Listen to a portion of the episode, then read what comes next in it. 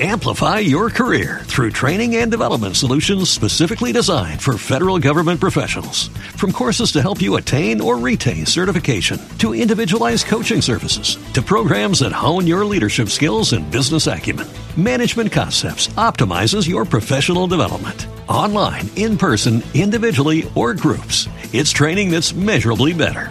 Learn more at managementconcepts.com. That's managementconcepts.com.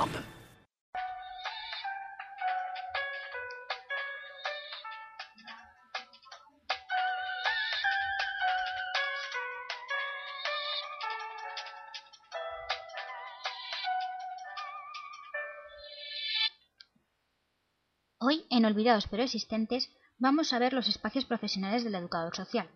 Los diplomados en educación social están llamados a actuar profesionalmente en campos como la prevención y el tratamiento de la marginación e inadaptación infantil y juvenil, protección de menores, drogadicción, delincuencia, instituciones penitenciarias, etc.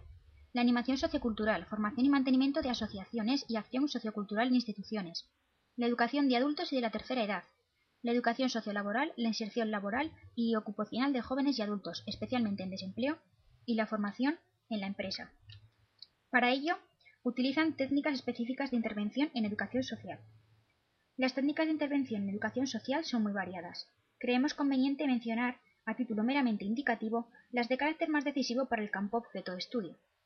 Estas son las técnicas preventivas, las técnicas de ayuda, las técnicas de carácter terapéutico, las técnicas orientadas a trabajar el currículum social y las técnicas de resolución de conflictos.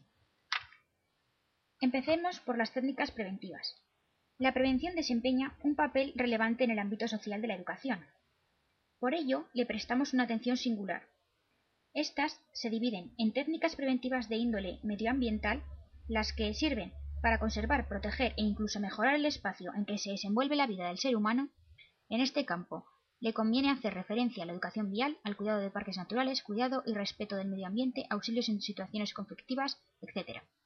Y las técnicas orientadas a la educación para la salud como pueden ser los aspectos referentes a la alimentación, higiene, desarrollo de las campanas contra las drogas y el alcohol, la marginación y aislamiento en centros de educación familiar. También tenemos las técnicas de ayuda. Estas significan estar al lado de, dar asistencia y consuelo. Los sujetos en esta situación pueden no estar disocializados, pero precisan apoyo, compañía o bien recursos para superar una situación determinada. En general, Todas las técnicas de orientación sociopedagógica pueden considerarse como técnicas de ayuda, orientación y apoyo al desarrollo de la persona. Se puede hacer alusión a técnicas de educación moral, dado que la moral y la socialización van íntimamente unidas. Como autores representativos de estas técnicas podemos destacar a Conswell y a Piaget, quienes difundieron el role-playing, sociodrama, diálogo, análisis conceptual, clasificación de valores, etc. Las terceras técnicas son las de carácter terapéutico.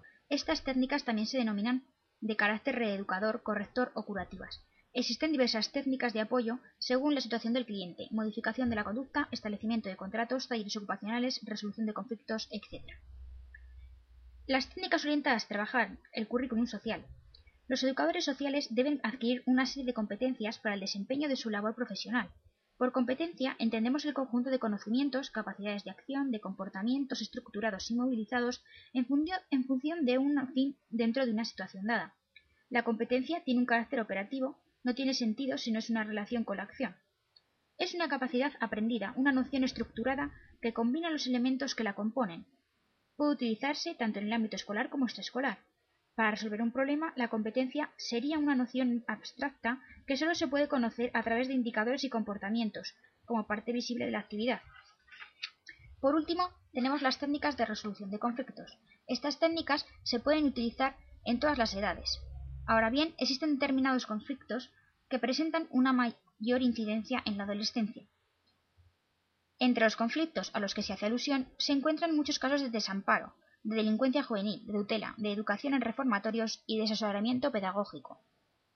La función del sociopedagogo consiste en restablecer o en establecer por primera vez la capacidad para resolver el conflicto, en elevar la conciencia y hacer fecundo el conflicto surgido, ahora en la, en la nueva situación pedagógica, ante el juez, en el reformatorio, en la celda, en la prueba de afirmación, ante el asesor pedagógico, en tales situaciones es cierto que no puede tratarse primordialmente de crear conflictos como ejercicio y como prueba de afirmación, sino solo de sacar a la luz la permanencia de los conflictos y quizás de resolverlos. Así pues, en olvidados pero existentes, hemos hecho hoy un resumen de las técnicas específicas de intervención en educación social, técnicas preventivas, técnicas de ayuda, técnicas de carácter terapéutico, técnicas orientadas a trabajar el currículum social y técnicas de resolución de conflictos. Así despedimos el programa.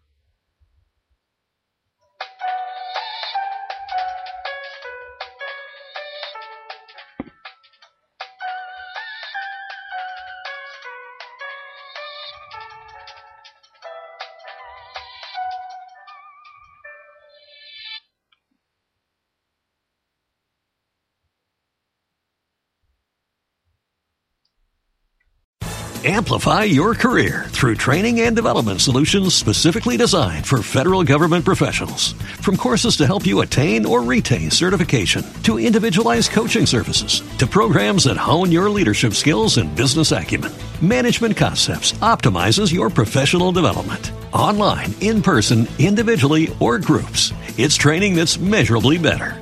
Learn more at managementconcepts.com.